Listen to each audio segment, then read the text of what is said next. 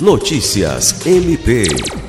O Ministério Público do Estado do Acre, por intermédio da Promotoria de Justiça Especializada de Defesa da Pessoa Idosa e Pessoa com Deficiência, realizou nesta sexta-feira, 4 de fevereiro, uma inspeção na organização não governamental Manaim, em Rio Branco, que acolhia pessoas idosas. O objetivo da inspeção foi verificar as condições de funcionamento do local e eventuais situações de irregularidades para a adoção das medidas cabíveis. Segundo o promotor de justiça Rogério Voltolini Munhoz, viemos nesta organização porque fomos informados de que um idoso em estágio avançado de neoplasia maligna e com metástase estava sendo acolhido no local.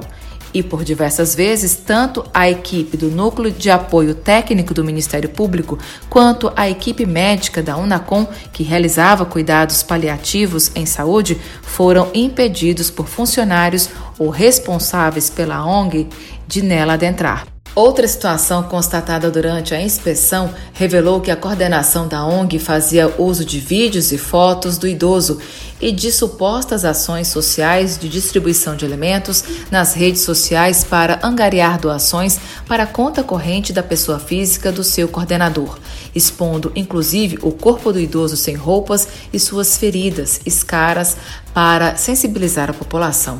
A instituição recebe regularmente doações de gêneros alimentícios, como carnes e verduras, mas não existe local apropriado para armazenar e conservar esses produtos. Alice Regina, para a Agência de Notícias do Ministério Público do Acre.